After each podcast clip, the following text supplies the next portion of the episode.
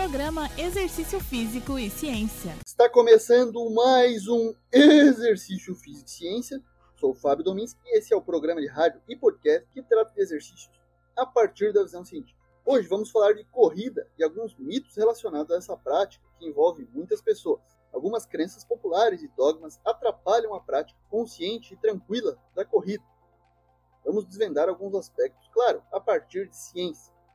Para isso, convidei um cara que tem experiência no assunto. É o fisioterapeuta Diogo Gomes, que além de corredor, é pesquisador do Lab o Laboratório de Biomecânica Clínica e Reabilitação Neuromusculoesquelética. O Diogo faz seu mestrado em Ciências da Reabilitação na UFSC e atua na área de Biomecânica Clínica do Movimento Humano, área que o permite estudar alguns aspectos bastante interessantes. Tratamos de alguns aspectos da corrida em nosso podcast, como nos episódios 130 sobre a euforia do corredor, o papel de um dos neurotransmissores, os endocannabinoides, o episódio 101 sobre qual o melhor tênis para correr, o episódio 70 que abordou a corrida descalço ou de tênis, mas hoje o Diogo vai comentar alguns temas novos. Diogo, bem-vindo ao Exercício Físico e Ciência, prazer tê-lo aqui.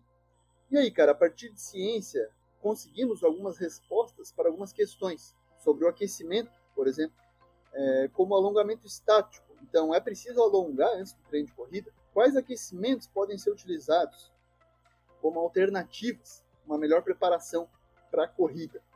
Outro aspecto também que desperta dúvidas durante a prática de corrida é sobre o tipo de pisada, considerando a aterrissagem. Por favor, peço que nos fale um pouco sobre esses aspectos. Muito obrigado por aceitar o convite. Obrigado, Fábio. Primeiramente, eu gostaria de agradecer o convite para contribuir com esse projeto fantástico que é o exercício físico e ciência, principalmente para falar de algo que faz parte dos meus treinos e estudos, que é a corrida. Então, antes de falarmos da corrida em si, vamos conversar um pouco sobre aquecimento para essa modalidade.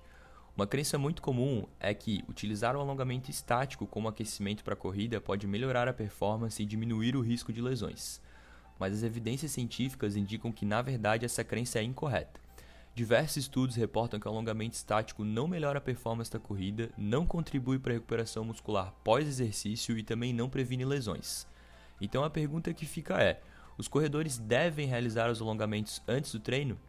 O alongamento estático tende a melhorar a flexibilidade, mas a melhora da flexibilidade em corredores também não está associada à melhora da performance, economia da corrida e recuperação pós-treino. Por esse motivo, os corredores devem buscar outras estratégias de aquecimento para a corrida. Estudos indicam que estratégias ativas de aquecimento que gerem um aumento da temperatura corporal e mudanças metabólicas são recomendadas para a melhora da performance na corrida. Então, como aquecer? O que fazer em vez dos alongamentos?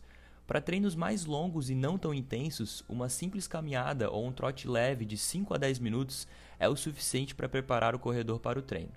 Agora, para treinos mais intensos, com mais velocidade, um aquecimento com 6 a 8 exercícios de mobilidade dinâmica, seguido por 3 sprints curtos de 50 a 100 metros com velocidade similar ao treino, pode ser uma estratégia eficaz de aquecimento.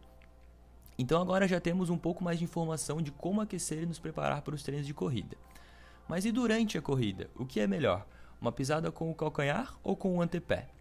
Quando o assunto é tipo de pisada na corrida, por muito tempo se acreditou que a pisada com o calcanhar geraria um maior risco de lesão e diminuiria a performance, porque esse tipo de pisada estaria causando uma sobrecarga no joelho e também porque grande maioria dos corredores de elite, as nossas referências em performance, tendem a ter uma pisada com o antepé. Mas conforme os estudos foram surgindo, nós descobrimos que a esmagadora maioria dos corredores recreacionais, saudáveis e sem dores realizam a pisada com o calcanhar. Ou seja, se muitas pessoas saudáveis têm esse tipo de pisada, será que a pisada com o calcanhar é realmente algo negativo? Tentando esclarecer essa dúvida, Laura Anderson e colaboradores publicaram uma revisão sistemática investigando os efeitos da mudança da pisada com o calcanhar para o antepé na prevenção de lesões e melhora da performance em corredores recreacionais.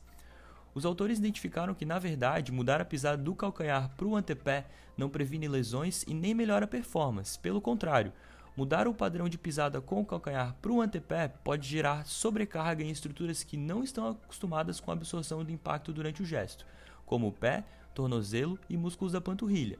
E aí sim, alternar o padrão natural de pisada do corredor pode gerar dores e até lesões nessas estruturas.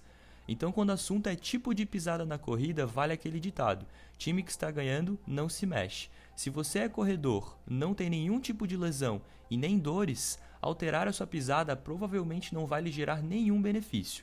Existem outras formas de prevenção de lesões na corrida com maior embasamento científico, como por exemplo o treinamento de força dos membros inferiores e um controle adequado do volume de treinamento de corrida. Então, mais uma vez, obrigado, Fábio, pela oportunidade de estar aqui. Qualquer dúvida eu estou à disposição, então podem entrar em contato comigo e até a próxima. Muito obrigado, Diogo. Uma fala certeira e científica sobre alguns mitos da corrida, aquecimento e o tipo de pisada, considerando a aterrissagem, trazendo as evidências científicas atuais. Pessoal, vocês podem acompanhar o Diogo no Instagram, arroba DiogoMesFísio, e no Instagram, arroba LabCleanBiomec. Esse foi mais um Exercício Físico e Ciência. Lembrando que todos os nossos programas estão no Spotify, no Google Podcast, na Amazon Music e no Apple Podcast. Um abraço e até a próxima. Você ouviu Exercício Físico e Ciência com o professor Fábio Dominski, na Rádio Desk FM 91.9.